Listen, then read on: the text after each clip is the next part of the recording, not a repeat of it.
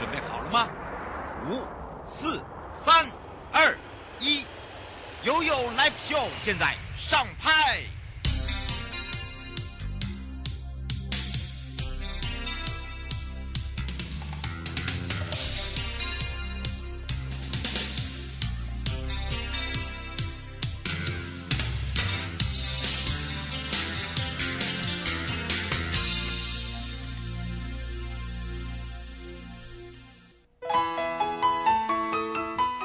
时间来到了一点零三分了，再度回到了 You Live Show FM 零四点一正声广播电台，陪同大家。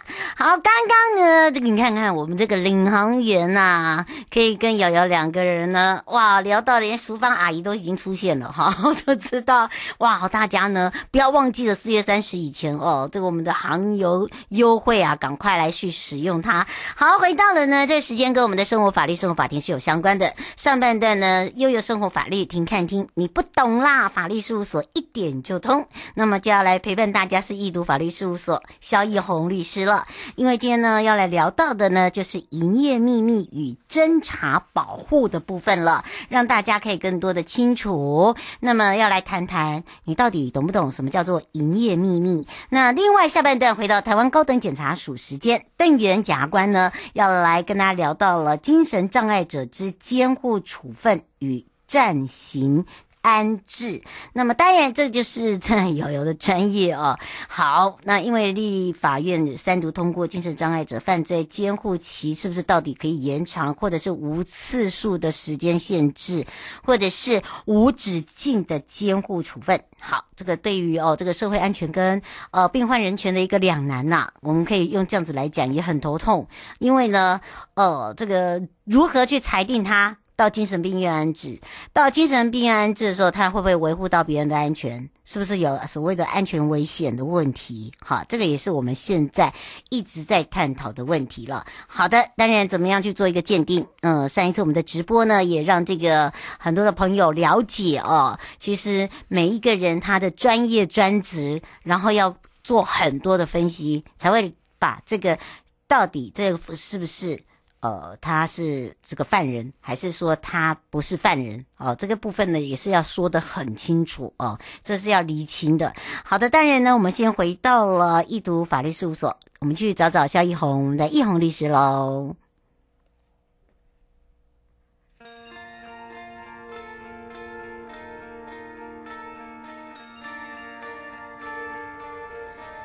能不能牵着你？的左手，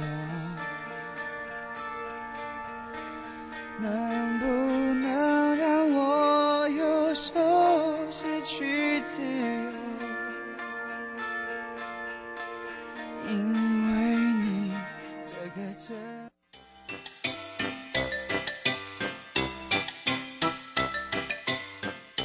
怎么办？怎么办？怎么办？怎么办？难呢？难呢？难呢？难呢？不用担心。不用担心，不用担心，一定解决，一定解决，一定解决，一定解决。悠悠台湾情报员带您进入生活法律大观园。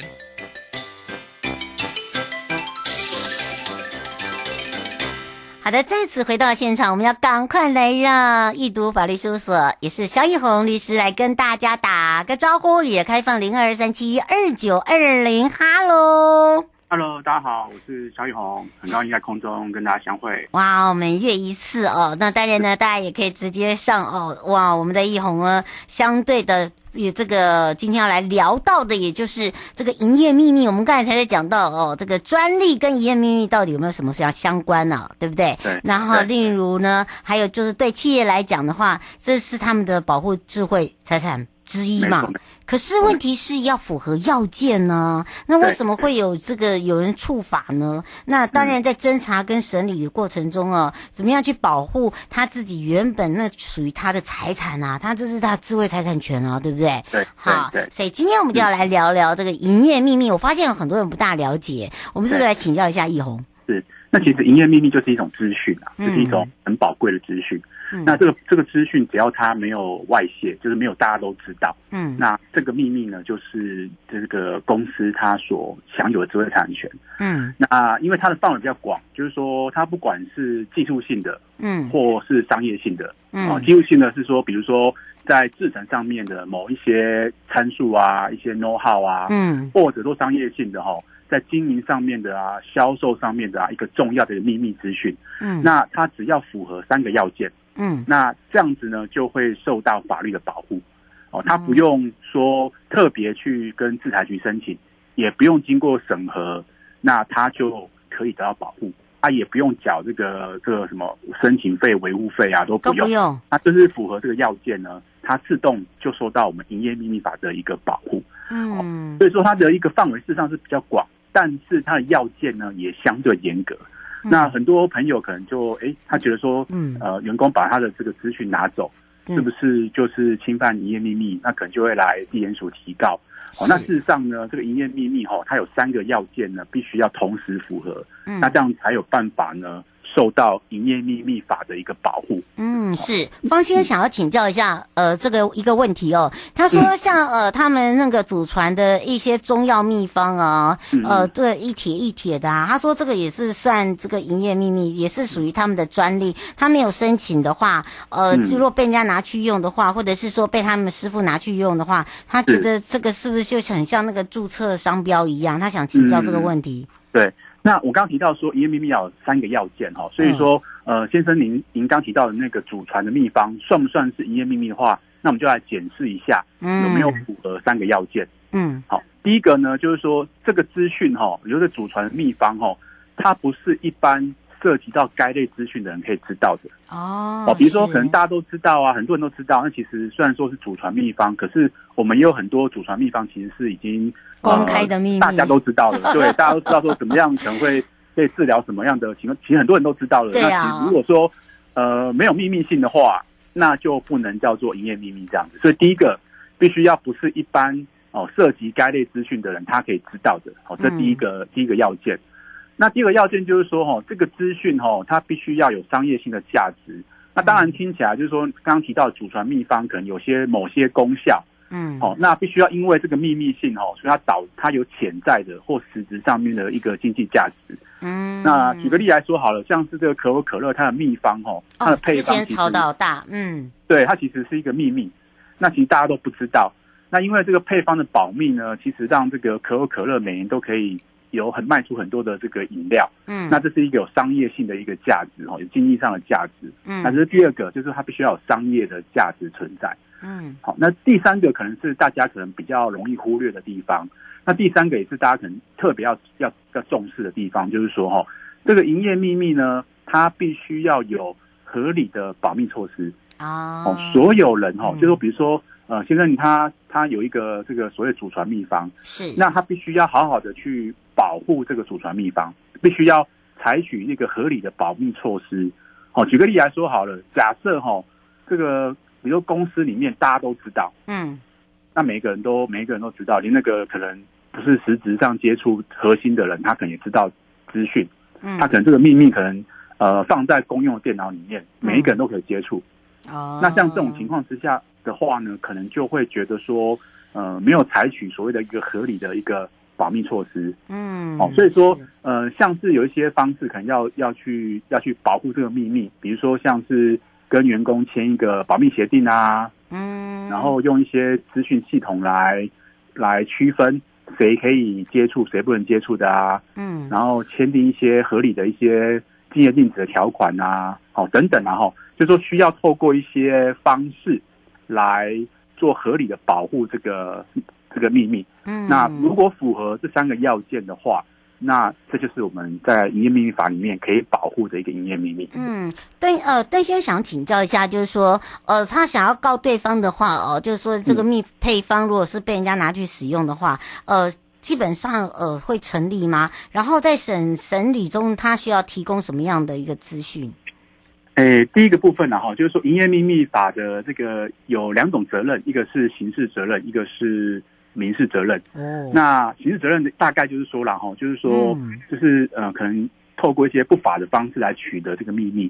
哦，比如说透过窃取的方式啊，偷拿，透过对偷拿、偷拍这种方式，嗯，对来取得营业秘密，或者是说然后这个合法的取得营业秘密，但是没有在授权外去使用，比如说本来是员工，嗯、那可能这个公司可能有让他去操作，然后取得一些资讯，嗯、但是他有。他有签一个签一些契约，他不能逾越他的授权呢，去使用这些营业秘密。嗯、哦，就是说类似这样的情况。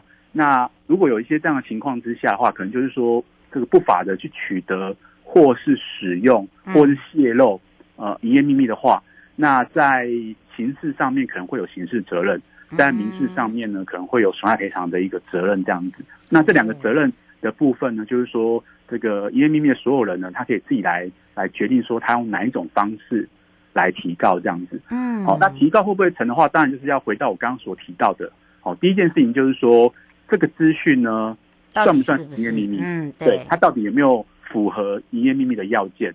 那这个检察官可能会就会问说，哎，你有没有合理的保密措施啊？这个是不是大家都知道的啊？可能会需要来。确定一下这个资讯的范围，嗯，哪些资讯是他主张的营业秘密？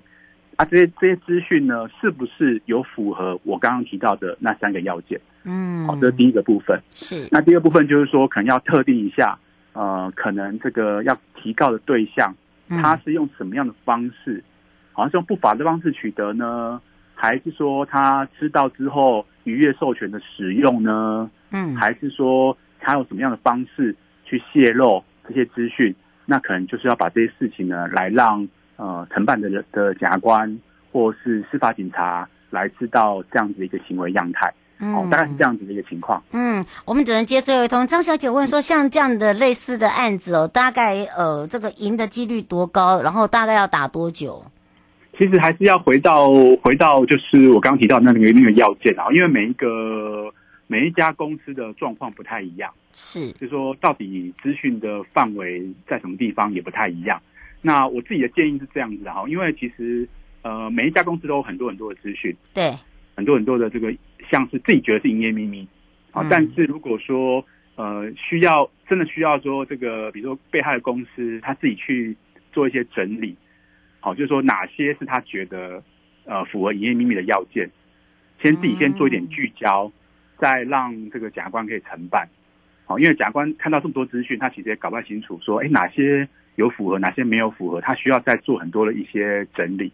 那如果说这个公司这边可以做相当的一个整理，然后聚焦，那其实可以协助这个侦查的机关，像是司法警察或者检察官，他可以比聚焦的去处理，呃，哪一些秘密是不是，哪一些资讯算不算是符合要件。那有没有说有我刚提到那些不法的一个行为？嗯，大概就是一个互相的一个呃合作啦，然后互相的一些帮忙。那我觉得这样子可以帮助这个案件呢，可以呢进展比较顺利一些。嗯，最后我们要特别提醒这些民众跟听众朋友的问题。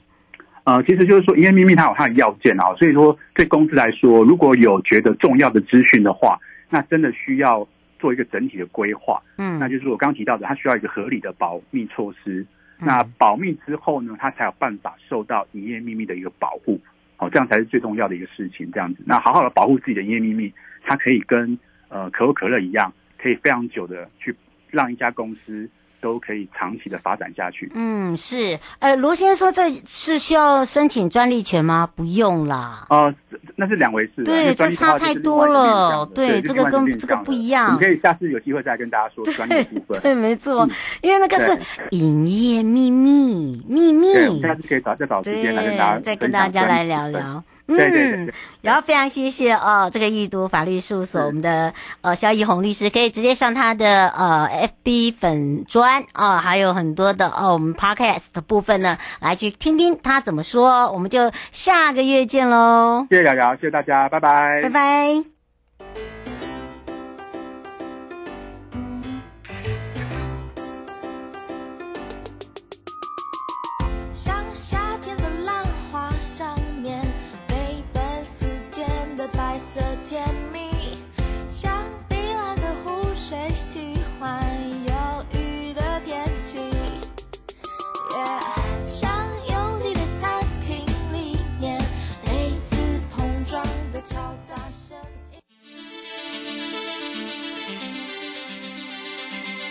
生活法律 Go Go Go，你我生活的好伙伴，我是你的好朋友哦。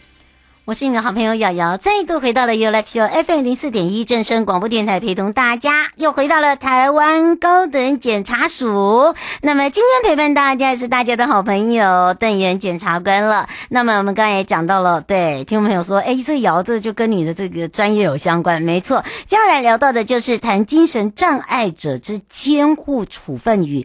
暂行安置哦，其实它会衍生很多的问题。为什么大家觉得说这个问题为什么都解决不了？它不是解决不了，而是呢，就是很多人会有很多的疑问。譬如说，他这个监护期是可延长还是不可延长？还有就是说，他是可以一直在这个所谓你讲的这个安置中心吗？那他会不会也造成了安置中心每个人的安全问题等等？好，没问题。我这个有问题的话呢，我们待会马上要开放零二三七一二九二零啊，我们赶快来先让邓元检察官跟大家打个招呼，哈喽，嗨，瑶瑶，各位听众朋友，大家午安。哇，大家说到是我们两个专业，我说哇。婚啊婚啊，这个也是大家最近的议题呀。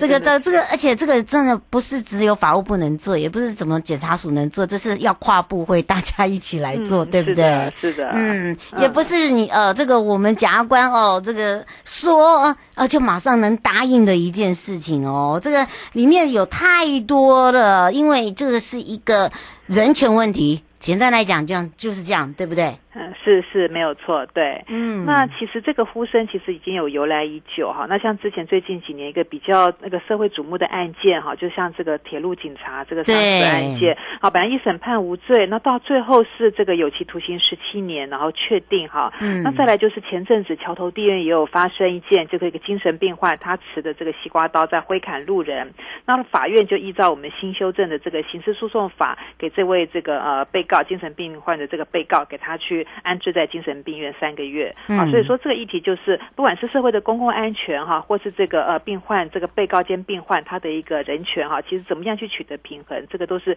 长久以来就是这个我们大家都会重视的。嗯，是许小姐想要请教一个问题哦，她说您刚才讲到说关十七年，那基本上他是关永久，还是一定要关满十七年，还是关满三分之一？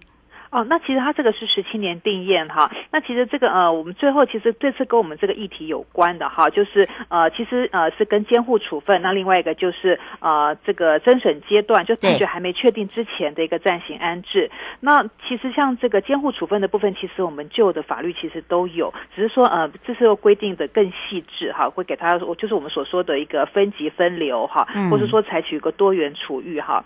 那这个呃分级分流就是我们会去看说这个被告就是这个精神。嗯，呃，障碍这个障碍者他的一个障碍的一个级别的一个程度，啊，有些是精神障碍，那有些是心智缺陷，好，那会跟因为他的这个患病的这个不同，给他一个不同的这个送去留，呃，不，比方说精神病院呐、啊，或是一些其他的社会一个身心障碍的一些福利机构，好，那甚至说有些是给他的法定代理人或是家属哈，去这个呃回家就近照顾，甚至有些说，哎，比较轻微的，只要你定期的去门诊治疗就好，所以说这个是有别于以往的一个这个监护处分，这个。就是我们所说的采取一个多元的一个处遇的一个制度，所以它可能是拘束人身自由，也可能是不是这个拘束人身自由的。嗯，所以大家会想要说，哎、嗯，这个刑事监护处分中一定是拘束人身自由吗？对不对？哦，所以就是不一定。嗯、对、嗯，所以大家不要把它想的太。呃，复杂化，或者是说觉得，嗯，哎，我要伸张正义，我觉得这样是不行。他明明就做错事，为什么还可以让他回来？为什么他还可以，呃，这样子还到精神病院？这是不是花我们公家的钱？等等等，哦，巴拉巴拉巴拉。这个时候，我们应该来去了解一下，因为这里面包含了有很多。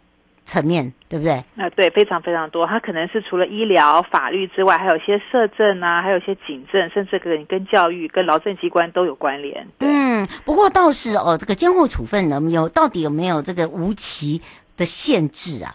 还是说大家一直觉得这个无期限制，还有所谓的有期限制，它到底差异别在哪里？哦，那其实这次也是我们一个修法的一个重点哈。嗯、那其实我们这次的监护处分是这个呃五年以下，那之后可以是延期，然后可是延期是没有次数的限制，可是它是第一次延长的话，就是最长就是三年，那第二次以后的话，每次就是一年一年，那延长几次就没有限制了。那大家可能会觉得说，哇，那这样不等于说无限期的延长？对呀、啊。可是我们这个是我们是采取一个法官保留，等于是说呃这个检察官有申请权，然后这个我们是可以申请呃这个法官裁定。说是不是要保留？而且他就是还要定期评估，那这个其实也很重要，就是他会有一个评估的小组，好，所以我们会参考这个评估小组的这个专业的一个意见，而且他是每年都要去评估，说，哎，还有没有这个继续执行的必要？所以说，我们也会兼顾这个被告人权的一个保障。嗯，白先生想请教一下检察官，他说您刚才也讲到了安置，安置跟羁押是不一样哦。他说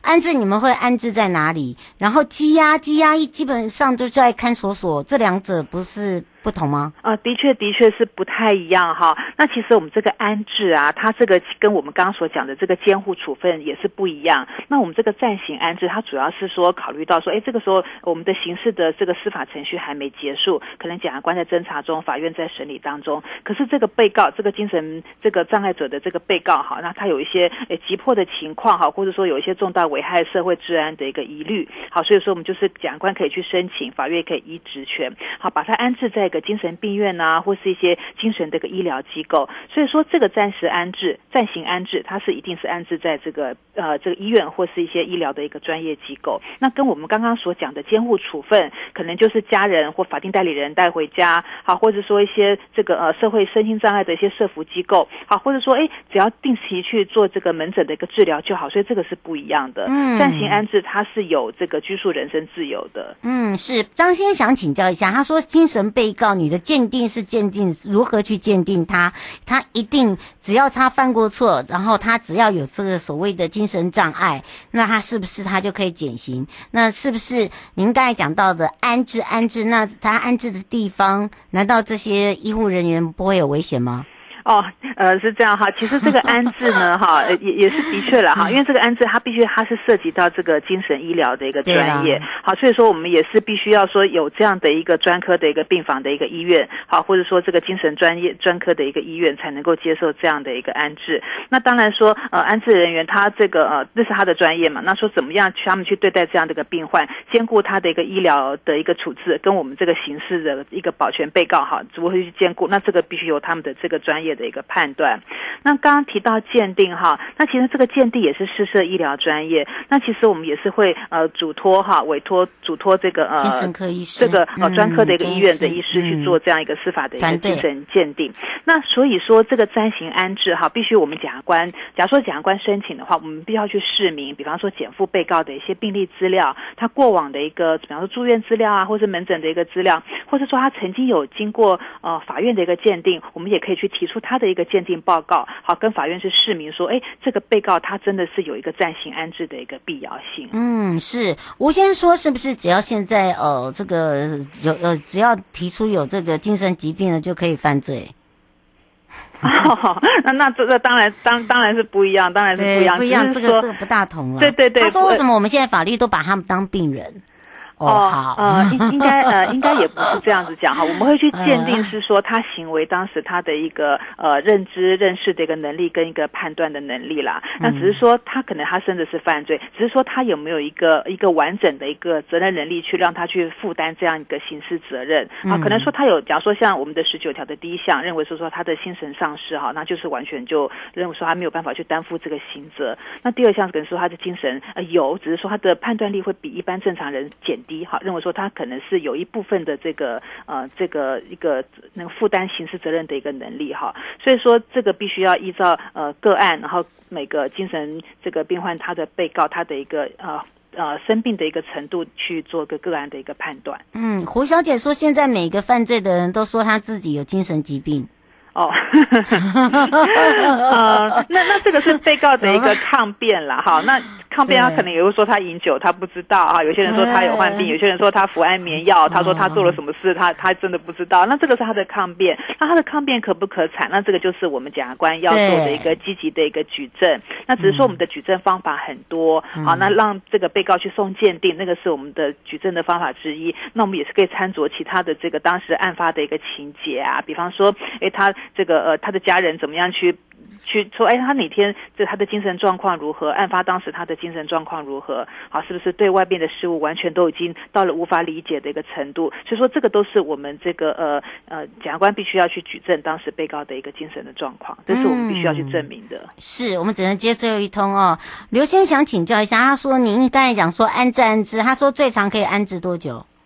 哦，那我们的这个呃安置的话，这个最长的话是。呃，六个月哈，然后大概累计是不能够超过五年，嗯、所以说呃，它是可以延期哈。那等于是说最长就是不能超过五年。那另外的话，就是我们也会去保障被告的一个人权，就是我们前面的这个暂行安置，它是可以去折抵后面的一个刑期的。嗯，啊、呃，等于说是兼顾一个社会的公共安全跟一个被告的人权。嗯，是。他说，他说建议你如果要修法，是不是每个人都有人权，每个人都可以把自己的条件写进去？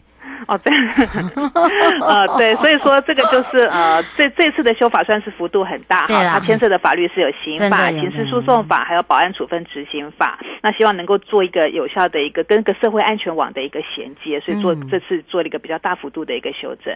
不过也要非常谢谢台湾高等检察署哦，邓元检察官哦，这个让这个 他绝对不会招架不住的，你们不用，你们放心。我们想，我们就要让这个邓元检察官，我们就要下次空中见喽。好，谢谢，好，谢谢瑶瑶，谢谢大家，嗯，拜拜，好，拜拜。各位亲爱的朋友，离开的时候别忘了您随身携带的物品。台湾台北地方法院检察署关心您。